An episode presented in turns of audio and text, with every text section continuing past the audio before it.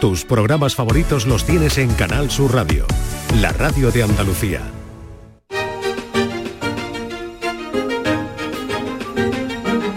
En Canal Sur Radio, Días de Andalucía, con Carmen Rodríguez Garzón.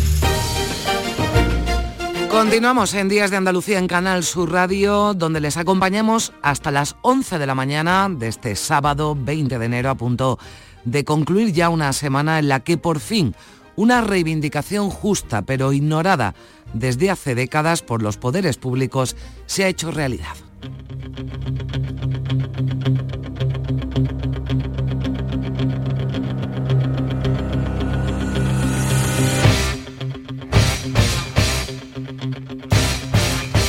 Usamos esta banda sonora de Rocky, este ojo de tigre, porque la lucha ha sido titánica, pero por fin todos, o mejor dicho, casi todos los partidos se han unido para dar el visto bueno a la reforma de la Constitución y retirar el término disminuidos de ella para sustituirlo por el de personas con discapacidad. Enseguida hablaremos con la presidenta de CERMI Andalucía, con Marta Castillo, y nos vamos a ir a darnos un paseo al Museo del Prado porque la Pinacoteca madrileña se ha adelantado a esta reforma y ya ha retirado de su página web y de su cartelería expresiones y términos ofensivos que se usaban en las descripciones de las obras que cuelgan en este museo. Su director de conservación nos va a atender en unos minutos.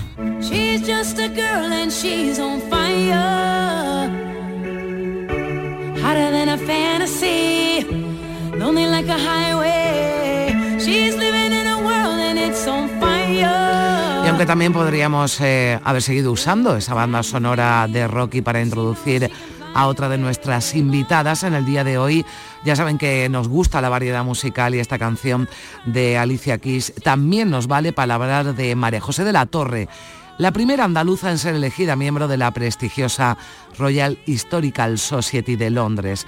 Es catedrática del área de música de la Universidad de Málaga y estará con nosotros para contarnos cómo se llega a formar parte de una organización como esta, esta sociedad científica que tiene unos 6.000 miembros en todo el mundo repartidos y nos lo explicará en cuatro categorías. Hay pocos españoles, pocos españoles y María José es la primera andaluza.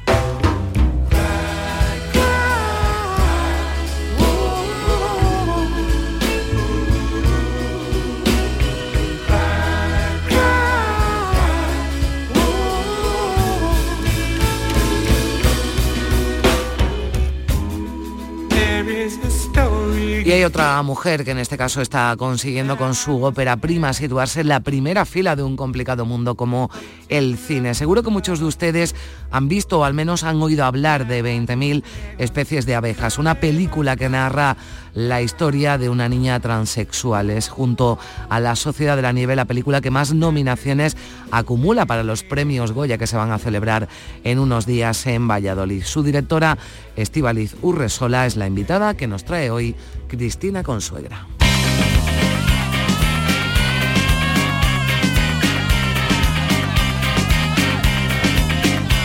Yo te di esta noche, como cuando éramos chicos, a darte unos paseitos, montarte en los casarritos y en los cochecitos locos. Pues están los cochecitos locos y los locos por los cochecitos, o mejor por los cochazos. También, como cada sábado, se pasará por aquí Nuria Gaciño, que nos va a hablar de las preferencias de los futbolistas por los automóviles, de lujo, claro. Algunos cuestan millones de euros.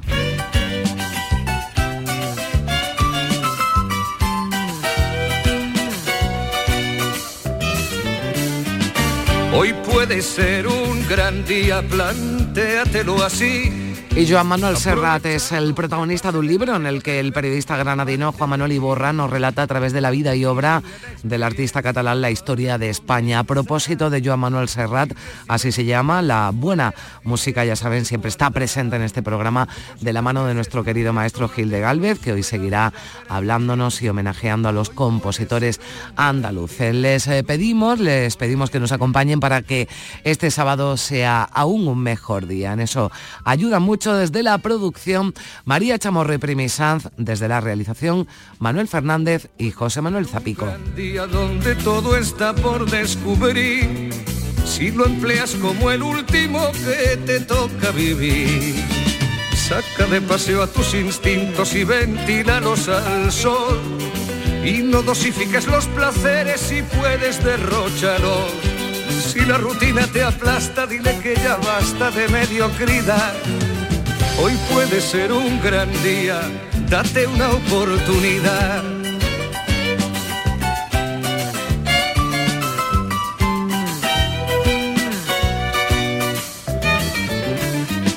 Hoy puede ser un gran día imposible de recuperar. Un ejemplar único no lo dejes escapar. Que todo cuanto te rodea lo han puesto para ti. No lo mires desde la ventana y siéntate al festín. Pelea por lo que quieres y no desesperes si algo no anda bien Hoy puede ser un gran día y mañana también.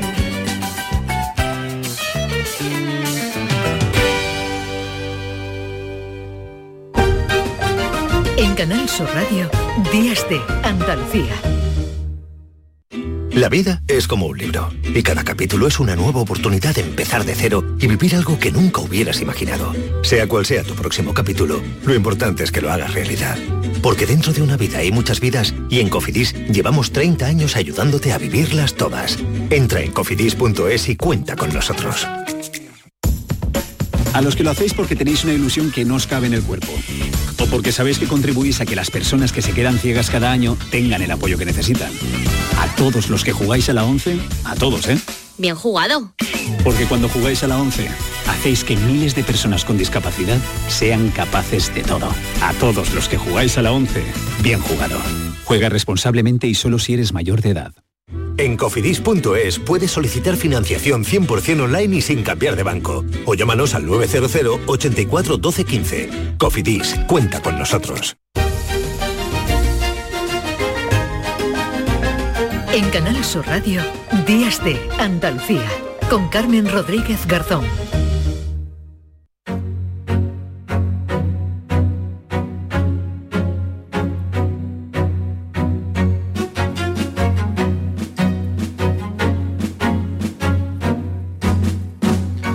De la mañana y 8 minutos. Tras eh, décadas de reclamaciones ignoradas, el Congreso aprobaba esta semana la reforma de la Constitución, la reforma de su artículo 49 para retirar el término disminuido y sustituirlo por el de personas con discapacidad. El resultado de la votación ha sido el siguiente. Votos emitidos 344, sí 312, no 32. En consecuencia, queda aprobada la propuesta de reforma del artículo 49 de la Constitución. Pues es lo que ocurría esta semana en el Senado, en la sede del Senado, porque el Congreso está en obras, pero se celebraba allí el Pleno de la Cámara Baja. Marta Castillo, presidenta de CERMI Andalucía, ¿qué tal? Muy buenos días. Hola, buenos días. Bueno, ¿qué sintió, qué ha sentido cuando ocurría esto en el, en el Congreso o en la sede del Senado en este caso? Pues eh, es un éxito, es un éxito histórico. Eh, bueno, hemos sentido formar parte de la historia y cambiar el, término de disminuido por persona con discapacidad. Y para nosotros, para el movimiento asociativo, pues ha sido, como decía ahí, una lucha de 20 años, que llevamos 20 años luchando para que se cambie esta terminología y por fin se ha conseguido. Pues eh, sin duda, reclamación más que justa para retirar ese término eh, bueno, anticuado, pero sobre todo ofensivo. Y de ahí esa, esa reclamación. Eh, Marta, veníais reclamando también que se sumaran, ¿verdad?, todos los grupos que esto hubiera salido adelante por unanimidad. Bueno, no ha sido posible, pero la mayoría ha sido abrumadora. Sí, siempre eh, se ha pedido desde el movimiento asociativo, desde CERMI estatal, que es la entidad que ha luchado ahí representando a todo el movimiento asociativo, que sea, que fuese unánime, ¿no? que, fuese para que todos los partidos apoyaran este cambio. Pero bueno, no se ha conseguido. Aún así, para nosotros sigue siendo un logro y un éxito. Y, bueno, ya cada uno hmm. pues eh, tendrá las consecuencias que cada uno eh, tenga que tener con esto. Ya. Bueno, si le parece, eh, si te parece Marta, hacemos un poco de historia, porque nos decías 20 años, ¿verdad? Reclamando que se sustituya este término. Cuéntanos un poco, ¿cuándo empieza ese camino para, para retirar, para reformar la Constitución y retirar ese, ese término tan, tan ofensivo? Eso, bueno, pues eso, eh, eh, hace 20 años, desde el CERMI estatal, se empezó a, trabajar sobre, sobre, la reforma del artículo. Eh, lo que ha ido pasando era que, bueno, que ningún partido se atrevía a abrir, ¿no? abrir la Constitución, ¿no? Siempre nos decían, ¿no? Nos comunicaban, es que eso es peligroso porque, bueno, se puede una vez que se abra la reforma de la Constitución, se puede usar políticamente para modificar otros temas, ¿no? Ya sabemos cómo funciona siempre el, tema de la política, ¿no? Hmm. Entonces, bueno, pues ahí nadie se atrevía a dar eh, ese paso, ¿no? Ese primer paso de liderar eso y bueno, pues gracias también hay que reconocer el acuerdo de los partidos mayoritarios, tanto del PP con el PSOE, en el momento que ellos dos ya acordaron eh, que, lo, que se iban a hacer, bueno, pues ha sido el empuje final. Bueno, pues eh, afortunadamente, porque como decía, ha habido intentos, pero nunca al final se había llegado a ese acuerdo, al menos entre los dos grandes partidos, ¿no? Que ha conseguido pues que prácticamente la mayoría, salvo Vox, que ha votado en contra, pues se sumen a esta reforma de la Constitución de este artículo 49. Eh, ¿Por qué es tan importante, Marta, el, lenguaje? ¿Por qué era tan importante retirar ese término, cambiarlo por el de personas con discapacidad, que es como queda o va a quedar ¿no? a partir de ahora la, Carta Magna? Porque mm, en principio e, es, un cambio de paradigma, es un, es un enfoque, pasamos de un enfoque asistencial a un enfoque basado en los derechos de las personas con discapacidad. El, el término disminuido eh, eh, hace referencia a una identidad, ¿no? una identidad que además ah, es con un estereotipo, con unas características, unas connotaciones negativas. ¿no?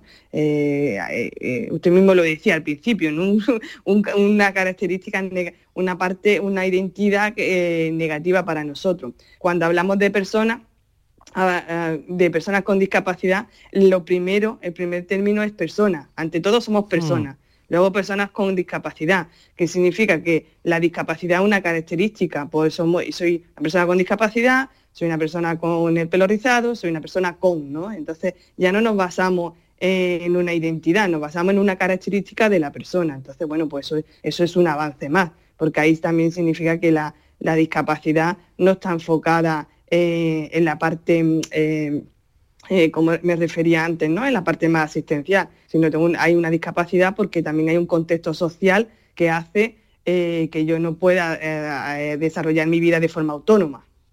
Claro, está, está, muy bien la reflexión que, que, hace Marta, una persona con discapacidad, una persona con cualquier otra característica que pueda, que pueda tener, pero sí es verdad que las personas con discapacidad pues tienen, y esta era una de ellas, y era importante, una serie de, reclamaciones, pero hay muchas otras cuestiones, ¿verdad?, que, que, también necesitan un cambio. ¿Cuáles son ahora las reclamaciones más destacadas del colectivo, una vez que se ha conseguido también esto? Ahora hay que sentar las bases, ¿no? Sentar las bases para, para trabajar por, por una política eh, que vayan enfocados sobre la plena autonomía y, el acceso a los entornos eh, accesible para nosotros, ¿no? Entonces, bueno, ese, ese, ahora una vez que tenemos esta terminología de personas con discapacidad, ahora hay que diseñar y cumplir unas políticas públicas para, para, para ello. Claro, no solo hay que quedarse ¿no? con ese cambio, que está bien, pero esto puede suponer, eh, ¿crees Marta, un impulso para que haya una mayor conciencia política, en este caso, de los poderes públicos para llevar a cabo bueno, pues otras reclamaciones que también venís haciendo desde hace muchos años? Sí, todo, todo, lo que, todo lo que es una modificación positiva eso implica eh, luego unas modificaciones eh, en otras leyes ¿no? Eh, o en otros decretos, no solo en el término, por el término, ¿no? sino a la hora de cumplir y de, nosotros para nosotros es básico la, accesibilidad. Mm, diseñar ciudades accesibles. Eso pues nos hace que, todas las personas con discapacidad pues podamos conseguir la inclusión. Si en todos los poderes, en todos los poderes, como comentaba antes, ¿no? las políticas públicas van, ahora enfocadas en, hacer eh, entornos accesibles, pues eso para nosotros va a significar eh, un paso hacia, la inclusión. Mm. Eh, es importante, ¿verdad? La visibilización, además de las personas con discapacidad, lo digo porque el hecho de que tratemos este asunto era importante ese cambio, esa modificación en la Constitución, pero que también que se hable de ello, ¿no? Y que se hable de las personas con, con discapacidad, porque hablamos de lo que han decidido los políticos, pero en general, Marta, la, la sociedad, y en este caso la, andaluza, ya que representas a Cermi Andalucía, ha avanzado en términos de, de integración, de tolerancia, de concienciación. Sí se ha avanzado, se ha avanzado, bueno, pues sí que se ha avanzado, se ha avanzado mucho, se ha avanzado en, eh, la inclusión, se va avanzando en accesibilidad, sí que se va avanzando. Queda mucho por hacer, también es cierto que, queda mucho por hacer. Nosotros las personas con discapacidad pues eh, necesitamos pues, una educación inclusiva para, eh, la población infantil que, está en los centros escolares. nosotros necesitamos políticas también de empleabilidad para que nuestro nivel de inserción sea mucho mayor, porque tenemos la, tasa de paro mucho más elevada que el resto, sobre mm. todo también si, y, ya si hablamos de mujeres con discapacidad. Mm.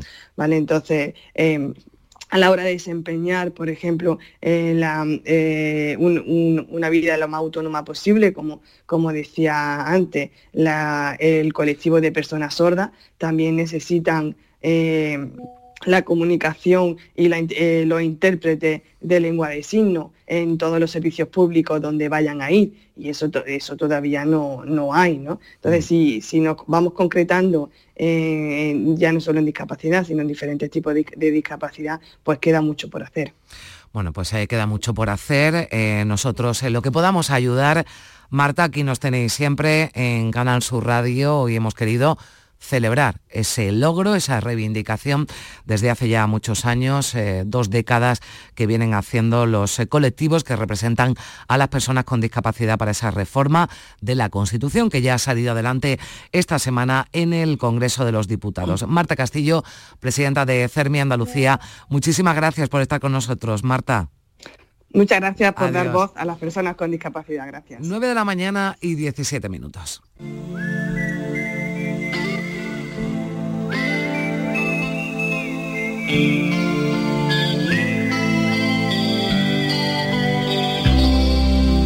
Follow the Moskwa down to Park, listening to the wind of change. An August summer night, soldiers passing by,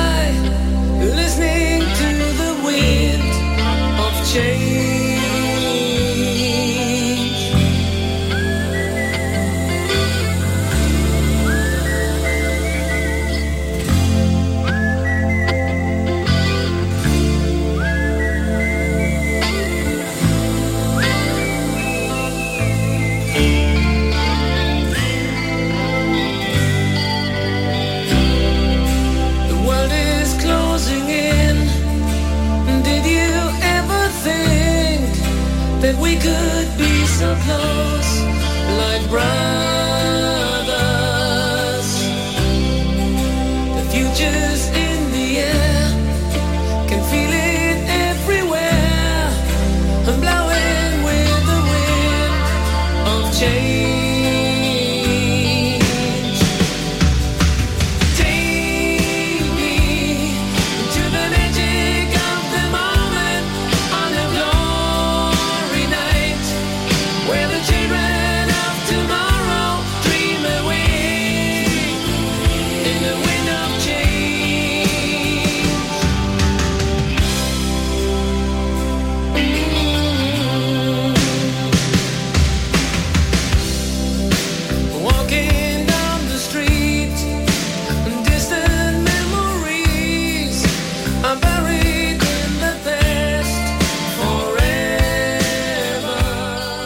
El Museo del Prado, se adelantaba esta reforma de la Constitución aprobada esta semana en el Congreso, eh, adelantándose a esa aprobación, actualizado, pues, eh, por ejemplo, las descripciones de sus cuadros, de sus archivos, y ha eliminado términos eh, hoy ofensivos, pues como enano, disminuido o deforme. Es un trabajo, ha sido un trabajo y está siendo un trabajo laborioso llevado a cabo por el Departamento de Documentación. Se han revisado ya y si la cifra aumentadora me lo dirán, eh, más de 25.000 fichas de, la página web y alrededor de 1.800 cartelas de pinturas de obras expuestas. Saludamos a esta hora a Víctor eh, Cajeao, coordinador general de conservación del Museo Nacional del Prado. Hola Víctor, ¿qué tal? Buenos días. Buenos días, Carmen. Bueno, habrá sido, habrá sido y está siendo, ¿no? Un trabajo arduo porque esto comenzó hace tiempo, aunque estemos hablando ahora de esta reforma de la Constitución. Exactamente, es un trabajo que nosotros consideramos estructural en el Museo del Prado, en nuestro trabajo en, la Coordinación General de Conservación y en otros ámbitos del museo. Como tú has dicho, em, nosotros nos alineamos, eh, por supuesto, con esta eh, estupenda iniciativa para modificar el artículo 49 de la Constitución, pero realmente llevamos trabajando ya tiempo en esta actualización terminológica. No estamos hablando, por tanto, de actitudes de carácter político, sino que son mm. actitudes lingüísticas, eh, terminológicas, de documentación y de, y de comunicación y que y que tienen que ver, como te decía, con, una cuestión estructural en, el museo. Hmm. Eh, eh, claro, hablamos de, obras de hace muchos siglos, de auténticas eh, joyas, pero entiendo que había mucho ¿no? que cambiar. Bueno, a ver, había mucho. Proporcionalmente no es tanto lo que, hay, lo que hmm. hay que cambiar, pero sí es cierto que es significativo, ¿no? Porque, porque la manera en que tú describes o, o cómo te refieres a las personas es muy significativa. Eh, no te puedo decir cuántas, eh, cuántas eh, entradas en la página web se han modificado porque son muchísimas, mm. en, cuestiones muy puntuales. ¿no?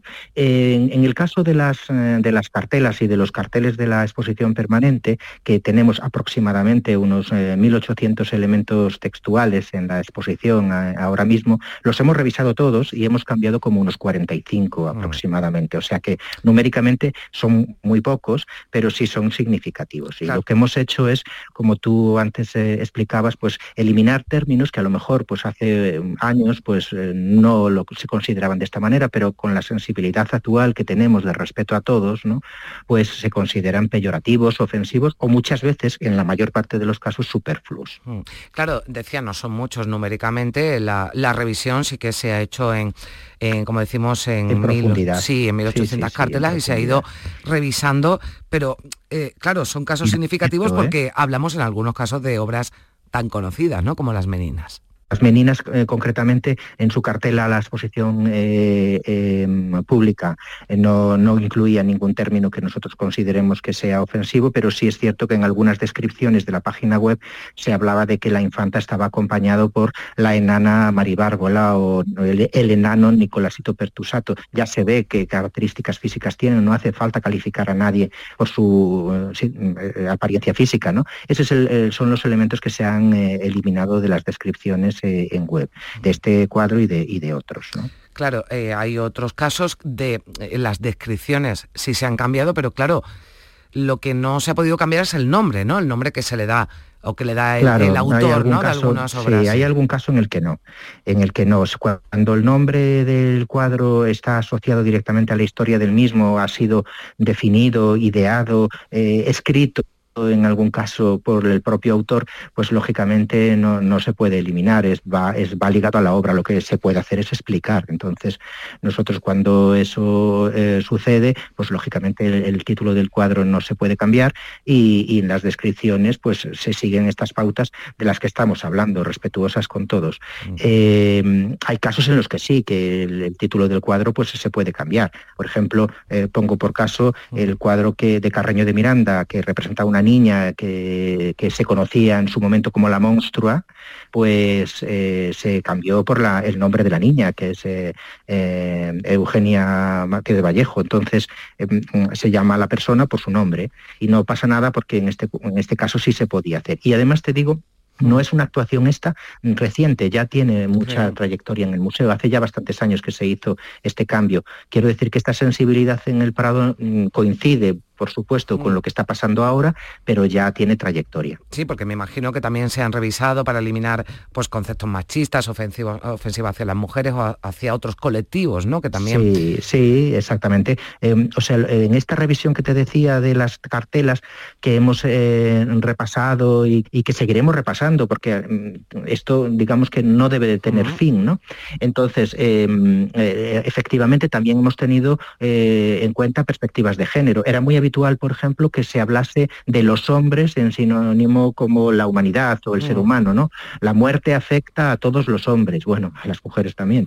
Entonces, pues se han ido también calificando y cambiando esos calificativos o esos sustantivos por, por otras palabras más, más, más adecuadas. O, por ejemplo... O referencias, ¿no? A mujeres que se, sí, que se decían, por ejemplo, ¿Eh? la esposa de, ¿no? Referencias a mujeres en las que se hablaba como esposa de, ¿no? Y a lo mejor no, no tanto se hacía... Sí, sí. Eh, por ejemplo, esto en el año 2022, en coincidencia con el itinerario Prado en femenino, pues se hizo hincapié en ese trabajo. Se hablaba de determinadas reinas como la esposa de tal rey, cuando ella también era reina. O mm. incluso en, en la descripción de la reina María Tudor se la calificaba, eh, se calificaba su aspecto como mm, poco agraciado, ¿no? Entonces, ese tipo de cosas, pues no hace falta incidir, ya, el espectador decidirá si la mm. considera poco agraciada o no, pero el, museo pues se contiene en ese tipo de, opiniones que son, no son más que eso, opiniones, con lo cual se retiró esa, eh, esas em, acepciones ¿no? de, las carteles. Claro, Víctor, porque que entendamos el contexto histórico eh, no significa que haya cosas que se puedan explicar y en eso creo que ese es el objetivo, ¿no? que se puedan explicar de una forma menos ofensiva, de una forma que no sea Claro, exactamente. O sea, nuestra intención es no ofender a nadie. Y también agradecemos, quiero decir desde aquí también lo digo, que, que si alguien ve en alguna cartela o en alguna explicación alguna cuestión que, que pueda seguir eh, molestando, pues también es interesante que, tener muchas eh, opiniones y, conocer las sensibilidades de todo el mundo, pues eh, el museo tiene buzones a disposición mm. del público, como siempre, que recibimos muchas consultas y muchas opiniones y, y pues, recibimos con, gusto. Bueno, pues ahí está el Museo del Prado. Esperemos que también otros eh, museos pues se vayan sumando también a ese trabajo importante eh, y bueno, pues que necesario, ¿no? Que se hace en el Museo del Prado para eliminar términos ofensivos en esas explicaciones, descripciones sobre todo que se hacen de las obras. Yo le agradezco mucho a Víctor Cajea, coordinador general de conservación del Museo Nacional del Prado, que nos haya atendido aquí en Canal Sur Radio. Muchas gracias y buen día. Pues nosotros os agradecemos vuestro interés también. Gracias a Dios. Gracias.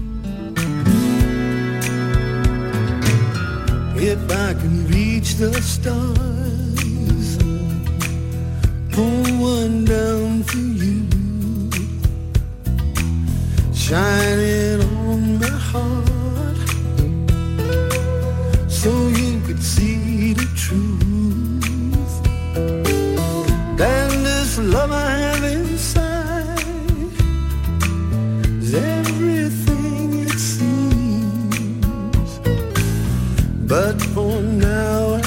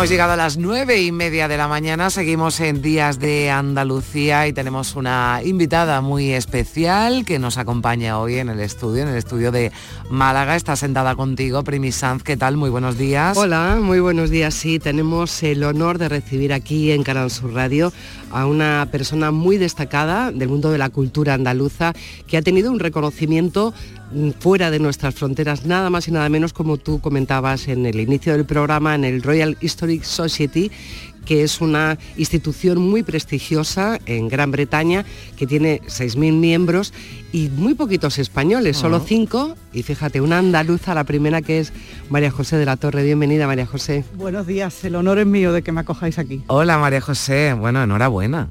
Vaya. Muchísimas gracias. Esto, esto como, como, como te enteras, cómo te lo notifican, cómo, eh, cómo se produce todo, todo este proceso al que no optas, sino que te eligen, ¿verdad, María José? Efectivamente. Bueno, en la parte final del proceso es una notificación muy formal por un correo electrónico, un correo muy serio. Y el inicio del proceso lo tengo menos claro. No sabría realmente precisar eh, cómo se produjo, lo sospecho, así que comparto con vosotros las sospechas.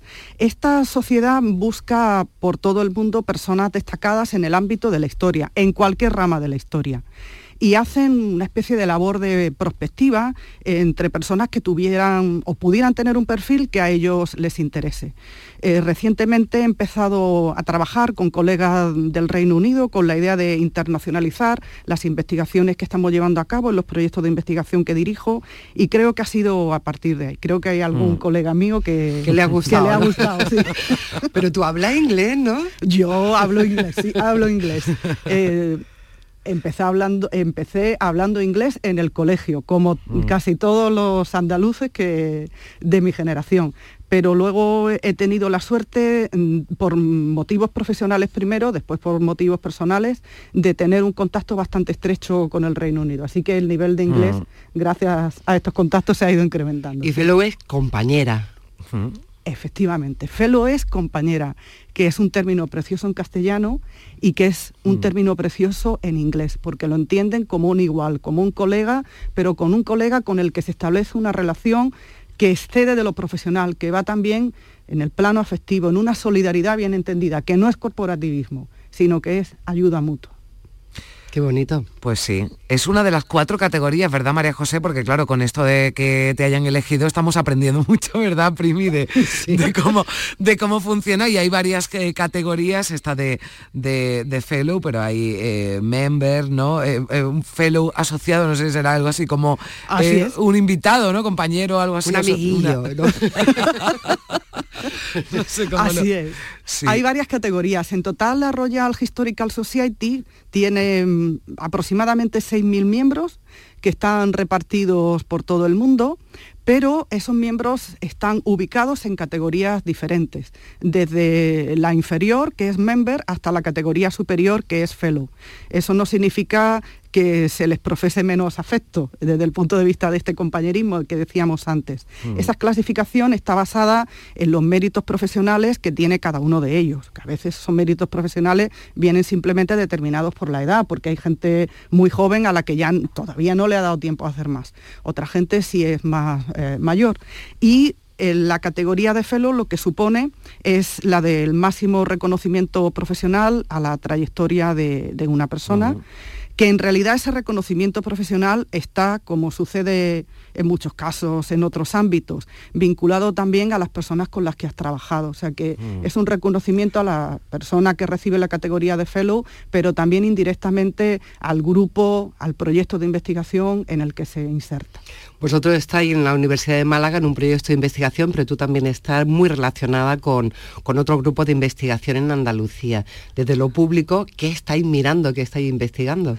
Así es. Yo he liderado, he tenido la suerte de liderar varios proyectos de investigación de los que en la jerga se denominan como altamente competitivos, que ya la expresión creo que es bastante elocuente. Han sido proyectos del Plan Nacional de Investigación y han sido proyectos también del Plan Andaluz de Investigación, que eh, tengo que subrayar que es un plan que está razonablemente bien dotado, siempre nos gustaría que fuera más, pero es una apuesta estratégica que lleva durante muchos años haciendo la Junta de Andalucía para promover una investigación de calidad, una investigación que realmente marque una diferencia, que pueda aportar un valor añadido, que luego se pueda llevar también al tejido productivo. ¿A qué nos dedicamos nosotros? Nosotros nos dedicamos a una de las líneas estratégicas, no solamente del Plan Andaluz de Investigación, sino de los planes europeos de investigación, porque la Unión Europea también participa en nuestros proyectos de investigación, que es la del estudio del patrimonio cultural. Es evidente que en Andalucía tenemos un acervo cultural riquísimo, antiquísimo, muy variado y desde el punto de vista musical aún desconocido, porque si bien eh, sí que hay un reconocimiento notable a mm, determinadas disciplinas, como por ejemplo el flamenco o algunas ramas de las músicas populares urbanas, como la copla, la música que está inserta en la tradición académica todavía no resulta tan conocida. Personajes andaluces de la talla de Manuel García o de su hija Pauline Viardot, pues sí, sí que son conocidos por una parte del público, pero no por el público en general. Y nosotros lo que estamos eh, tratando de poner de manifiesto es la riqueza de ese patrimonio, analizando eh, principales obras, principales autores, por supuesto también, pero cómo y por qué se originan esas obras, dónde se interpretaron, por qué se demandaban. Bueno, yo tengo que decir, eh, María José, ¿verdad, Primi? Que nosotros eh, intentamos cada sábado y además me estará por aquí dentro de unos minutos. Hablamos de música, pero también hablamos de, de historia, ¿no? Y a mí eh, es que no pude evitar cuando, cuando vi la noticia eh, de ese nombramiento ¿no? de, María José de la Torre y ver cuáles son sus líneas de investigación, pues me acordé de nuestro maestro Gil de Galvez y, de, y del trabajo, bueno, pues eh, modesto en este caso por mi parte, porque yo lo que hago es aprender aquí todos los sábados y es lo que, es lo que hacemos todo el equipo, aprender con el, con el maestro, pero, pero es muy interesante porque no nos quedamos solo con la música, ¿no? sino con todo lo que significa el la historia y, tienes publicaciones, ¿verdad? Además, eh, importantes y que hablan de esa relación de Málaga, pero no solo de, Málaga, sino de, Andalucía y de España, de cómo se las celebraciones y, momentos de la historia, ¿no? Importantes eh, su relación, ¿no? Con la, con la música, es una de, de las líneas, ¿verdad? de investigación de tu trabajo. Efectivamente. ¿Por qué música y ceremonial concretamente? Bueno, a menudo eh, parece que la música tiene sobre todo una dimensión estética. Todo se dirime en el plano de me ha agradado o no me ha agradado, pero más allá de eso, em, todo el mundo es consciente de que la música es un elemento vertebrador muy importante, muy potente de su vida cotidiana, e incluso de su día a día, de sus relaciones personales. Y eso es lo que tratamos de analizar también, pero en otros momentos de la mm. historia. Y los escenarios ceremoniales son escenarios muy fértiles para el análisis de este tipo de cuestiones. Fijaos que siempre que hay fiesta, siempre que hay celebración, hay, hay música. siempre. Mm. Siempre. La música es un elemento inherente a la celebración. Y además en las celebraciones suelen participar personas muy variadas y eso también ha pasado a lo largo de la historia. ¿Qué tipo de repertorio demandaban? Eh, ¿Por qué esa demanda en concreto? Esas músicas, ¿cómo ejercían para articular eh, determinadas realidades? Determinadas realidades desde el punto de vista social, porque la música siempre ha sido un marcador social muy potente. Y no me entendáis social únicamente de un punto de vista de qué dinero tenía la gente, ni muchísimo menos también para articular espacios, para reconvertir espacios. Fijaos cómo la música, por ejemplo, en nuestras celebraciones populares, en las ferias, hace que los espacios parezcan distintos. Sí. Para reivindicar elementos se locales. Puede, se puede soportar el calor o el frío, da igual. Todo. Si la música está ahí. Pues eh, todo eso, visto, sobre todo nosotros nos fijamos en el periodo que transita entre el siglo XVIII y el siglo XIX, y eh, insisto, pues eh, intentando reconstruir repertorios, qué conjuntos se hacían cargo de ella, las condiciones en las que interpretaban la música, por qué seleccionaban esas obras. O sea que os quedan muchísimos años de investigación. Yo espero que sea una labor de generaciones, porque la riqueza del repertorio, como vosotros habéis dicho muy bien antes y, también lo estáis poniendo de manifiesto en cada uno de, vuestros programas, es enorme. Así que yo espero que esto dure mucho, mucho tiempo. Bueno, miedo me da María José cuando cojan el relevo algunos otros investigadores y analicen eh, algún tipo de música ¿eh? de- actualmente.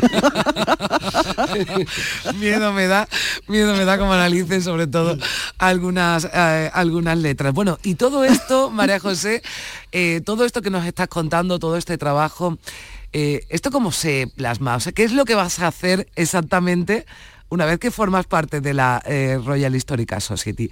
O sea, ¿esto qué significa? ¿Qué- ¿Cuál, es- ¿Cuál va a ser, bueno, no tu día a día, porque entiendo que esto no será un diario, pero ¿cuál va a ser tu labor a- partir de ahora, como Felu, como compañera de, de- de esta Royal Society? Pues no me lo han contado todavía, pero creo que para no, asu- para no asustarme mucho. Pero fundamentalmente yo estoy a disposición de la sociedad. La sociedad es una sociedad muy antigua que tiene por lo tanto una trayectoria ya muy consolidada, muy contrastada y la finalidad principal es la de promover la investigación en todas las ramas de la historia. En consecuencia, ellos organizan congresos, organizan ciclos de conferencias, dan becas a jóvenes investigadores, estimulan publicaciones científicas y para que todo eso se lleve a cabo con calidad, necesitan personas que evalúen, que lo hagan desde un punto de vista objetivo, bien fundamentado. Eh, Con lo cual, la labor principal de los fellows va en esa línea, dar apoyo a esas tareas de evaluación fundamentalmente y de organización y de dinamización eh, de la Royal Historical Society. A partir de ahí, como digo, a, a disposición de la sociedad. No creo que esto vaya a alterar sustancialmente mi día a día, como tú decías muy bien, y en todo caso, lo que en ningún caso va a alterar es mi compromiso con la Universidad de Málaga, con mis clases y con otras actividades académicas que llevo aquí. O sea que lo haré no exactamente en mis ratos libres, pero casi.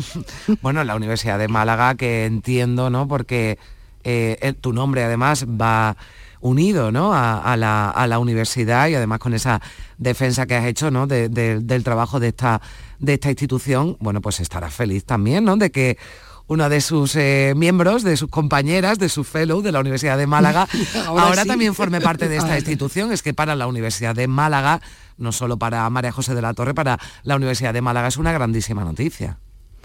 Sí, la, tengo que decir, y lo, lo digo con muchísima alegría, que tanto la institución ha recibido esto con muchísimo orgullo y numerosos compañeros, compañeros y amigos que se han puesto en contacto conmigo para darme la enhorabuena. Y uno de los principales motivos de alegría y orgullo para mí de este nombramiento es que el nombre de la Universidad de Málaga en el listado de Fellow va al lado del mío. Para mí incluso más importante porque eso supone el que una- un esfuerzo por la internacionalización de las investigaciones que llevamos a cabo en la institución, pues se ve recompensado y se ve reconocido y supone también para mí una responsabilidad enorme, porque todo lo que haga recae también en el buen nombre, espero, de mi universidad. Me vaya a permitir, sin extenderme demasiado, que subraye que tenemos un sistema público andaluz de universidades muy potente, del que nos podemos sentir muy orgullosos todos, que desempeña una labor estratégica para la dinamización económica y social de nuestra comunidad autónoma y estamos haciendo enormes esfuerzos por enriquecerlo todavía más, precisamente fortaleciendo nuestros lazos internacionales. Por eso este reconocimiento es importante y no lo es mm, únicamente en el plano personal, de hecho eso es lo de menos, sino que lo es eh, sino que lo es fundamentalmente eh, para el sistema público andaluz de universidades y por lo tanto para Andalucía en su conjunto. Y yo estoy por lo tanto muy, muy contenta de que el nombre de Andalucía vaya por el mundo y tengo la responsabilidad de hacerlo valer. Y encima con música. Y encima con música. y encima con música. Y con un tipo de repertorio, como decíamos antes, que no es el que habitualmente se asocia a lo andaluz, pero que es intrínsecamente andaluz. Bueno, pues eh, yo creo que con lo dicho por María José de la Torre, poco más que añadir, solo agradecerle muchísimo que haya pasado por aquí, de verdad, ha sido un placer eh, escucharle y compartir eh, con- contigo, María José, to- estos minutitos de radio y ya nos contarás qué es lo que vas a hacer allí. Y bueno, dentro de unos meses, si te parece, volvemos a hablar y, y, no- y nos cuentas cómo está siendo la, la experiencia, ¿de acuerdo? Pues será un placer y de nuevo muchas gracias a vosotros por invitarme y por la excelente labor que está llevando a cabo. Bueno, Primi, que volvemos a hablar en Dentro un de un ratito de, de buena de música también, de buena música también. Gracias, María José. Gracias. Gracias. Adiós. Diez menos cuarto. That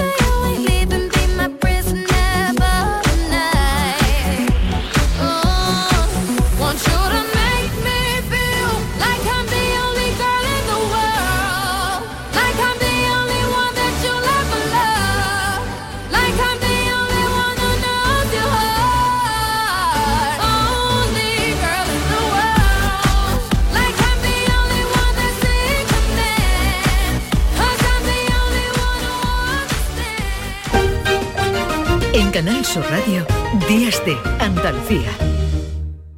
El 9 de junio es día de elecciones al Parlamento Europeo.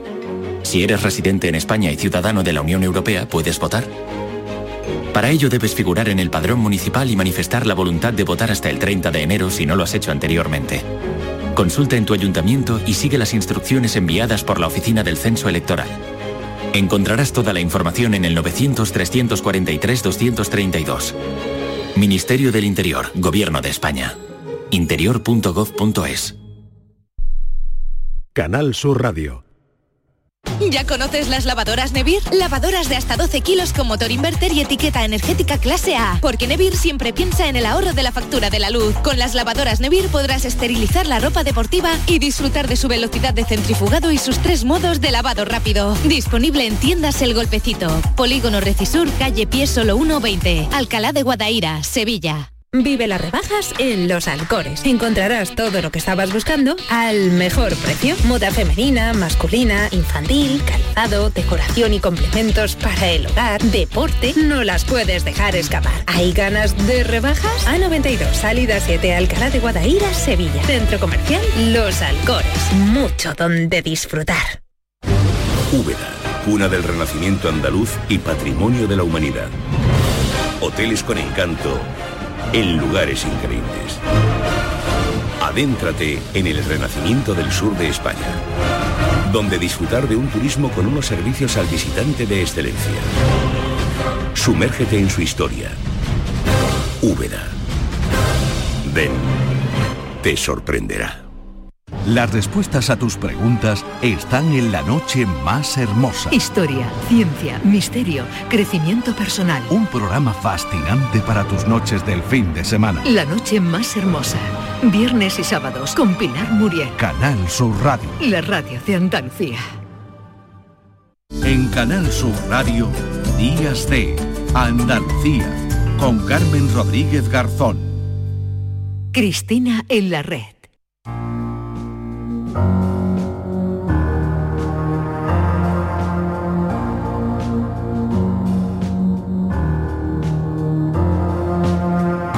no camelo perfumes de Nina Ricci, si más del libro de la Silvia Federici, será mejor que traten mejor esa 10 bichi. minutos para las 10 de la mañana. Recibimos ya esta hora en Días de Andalucía. Cristina Consuegra. Hola Cristina, ¿qué tal? Buenos, Buenos días, Carmen. ¿Qué, tal? ¿Cómo estás? Pues bien, deseando recibir a nuestra invitada porque, bueno, estamos a pocos días de las eh, de los premios Goya y es El una 10 de febrero, efectivamente. es una de las eh, bueno triunfadoras antes antes de que se celebren los premios verdad cuéntanos Cristina Sí, quién viene hoy el- bueno, pues vamos a hablar en unos segundos con Estíbaliz Urresola. Ella es la cineasta, la directora de 20.000 especies de abejas. Esa película profundamente política, deliciosa, tierna, que habla sobre todos los problemas que tenemos ahora mismo como seres humanos cuando decidimos relacionarnos, ¿no? Desde los cuerpos, el lenguaje, eh, la identidad sexual, el conflicto generacional, las herencias. Sobre todo eso habla esta película Mm. que se ha llevado 15 nominaciones a los Goya. Bueno, vamos a saludar ya a Estivaliz eh, Urresola. ¿Qué tal, Estivaliz? Muy buenos días. Muy buenos días. Hola, Estivaliz, ahora te escuchamos. bueno, eh, lo decía Cristina, lo apuntábamos, 15 nominaciones a los Goya, Biznaga de Oro en el Festival de Málaga, Oso de Plata en la Berlinale, bueno, premio Forqué, Feroz, voy, a seguir, podría seguir. Eh, ¿Te sientes abrumada, Estivaliz? ¿Esperabas que tu película, que 20.000 especies de abeja, recibiera ese reconocimiento en los más prestigiosos festivales y veremos a ver qué ocurre en los Goya? Pues no, yo creo que eso es algo que cuando estás haciendo tu ópera prima eh, ya tienes bastante con pensar en, en hacerla, en hacerla bien, en resolver todos los problemas que vas encontrando por el camino como para poner las miras ahí, ¿no? Que además no creo que sea el lugar correcto desde donde crear, pero luego es verdad que todo lo que ha venido ha sido maravilloso y ha sido una sorpresa a la que seguimos asistiendo con asombro. Bueno, ese, ese asombro hacia el que ella señala es eh, yo creo que uno de los grandes asuntos, fíjate, de, de la película, porque como decíamos al principio es una peli eh, de clara dimensión política, en el mejor sentido de la palabra, ¿no? Porque habla sobre, bueno, cómo, cómo esta sociedad utiliza los cuerpos, especialmente los cuerpos de las mujeres, el lenguaje que decidimos, cómo decidimos emplear el lenguaje, eh, las herencias que recibimos y que no nos cuestionamos, pero por poner el foco en algo mucho más pequeño, que es lo gran, para mí es la gran parte revolucionaria de esta película, que es la niña que decide darnos eh, desde el sentido común y desde el afecto y la ternura, que es como ella concibe el mundo, pues una gran lección, y es que el orden del mundo de ella es el orden del mundo natural, ¿no? Es decir, ella nos está diciendo, oye, adultos, dejad de, de- de fastidiarla, porque en realidad todo es mucho más sencillo cuando pones en el centro el afecto, el amor y la ternura, ¿no, Estivaliz? Pues no sé qué más puedo decir porque Cristina lo has dicho tan precioso que es, es verdad, ¿no? O sea, era la oportunidad también de, de poner en evidencia muchos de, de los constructos que hemos naturalizado a nuestro alrededor y que nos oprimen, que nos encorsetan, que limitan, que, que nos hacen renunciar a muchísimas cosas y que de- hemos naturalizado totalmente ¿no? en nuestra vida. Entonces eh, ahí se genera mucho sufrimiento, mucho, mucho dolor y mucha incapacidad para, para conectarnos con nosotros mismos y nosotras mismas y por lo tanto eso sucede Mm. que o sea, eso nos lleva a esa dificultad para conectarnos con los demás y para también reconocerles a ellos y a ellas por quienes son eh, y no obligarles for- forzosamente proyectar en ellos que sigan perpetuando tu sistema o tu y esto sucede mucho pues eso entre lo adulto y lo infante no Eh, que es a quienes sentimos que tenemos que enseñar a, a adentrarnos en nuestro mundo. Y como bien dices yo creo que también en esta película son eh, en gran medida pero no solo eh, estos niños y niñas los que a los adultos también les ofrecen un aprendizaje, ¿no? Y es Mm. bonito ver cómo cuando, como tú dices, eh, nos comunicamos desde el afecto, desde el respeto y se pone eso en el centro, el aprendizaje puede venir de- en todas las direcciones y nos va a llevar a lugares de, de más integridad y de más eh, amor. Mamá, ¿por qué así como, cariño? Si Dios nos ha hecho perfectos. Perfectos. Tu pellura per lei? Mai. ¿Y seco? ¿Eres médico? Yo no. Ellas.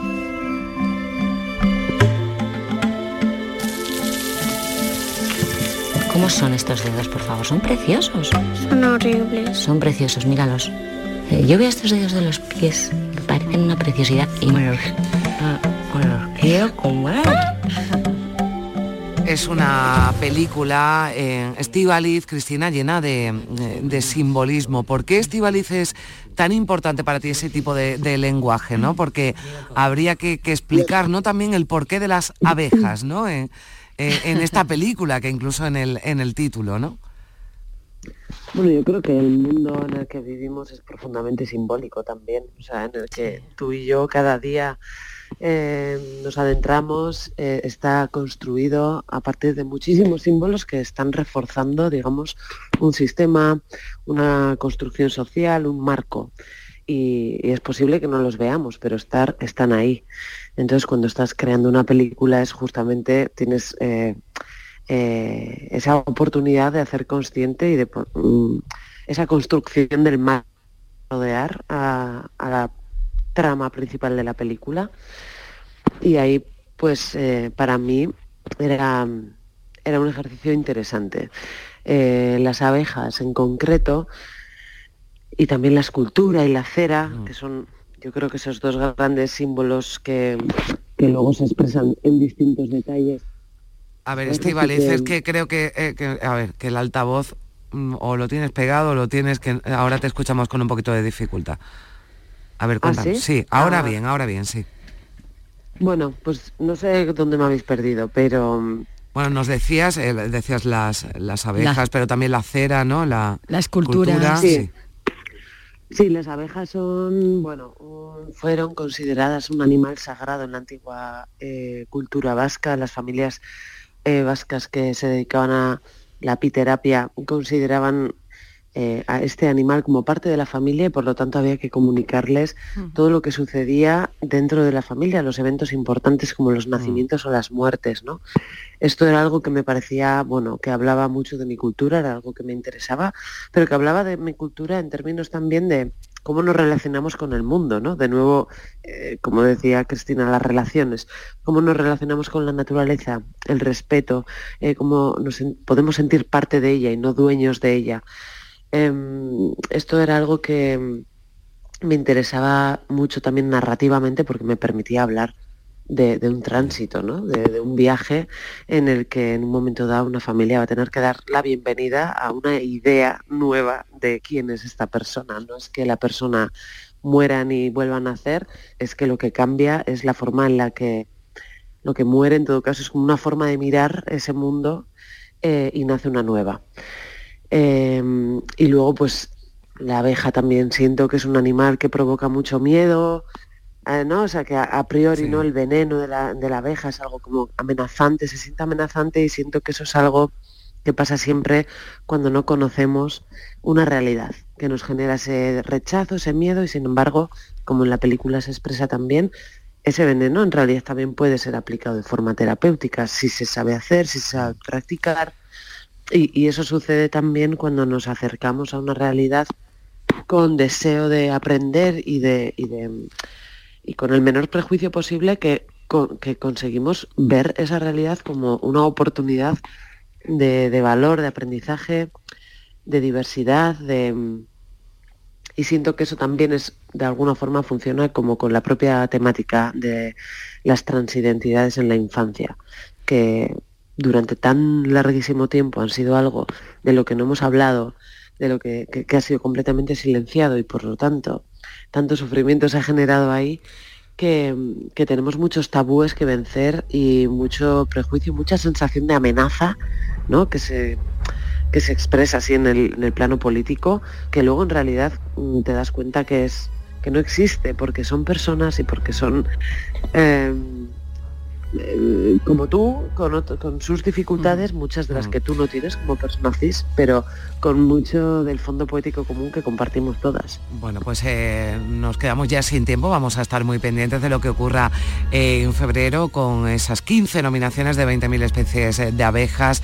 Su directora Estivaliz Urresola ha estado con nosotros estos minutos, yo se lo agradezco mucho Estivaliz, que vaya todo muy bien y ya nos hablarás, bueno, de, de futuros proyectos. Cristina, gracias, un beso. Gracias a vosotras. Mucha suerte, Estivaliz. Llegamos a Gracias. las 10 de la mañana, boletín informativo y ya tercera hora del programa en Días de Andalucía.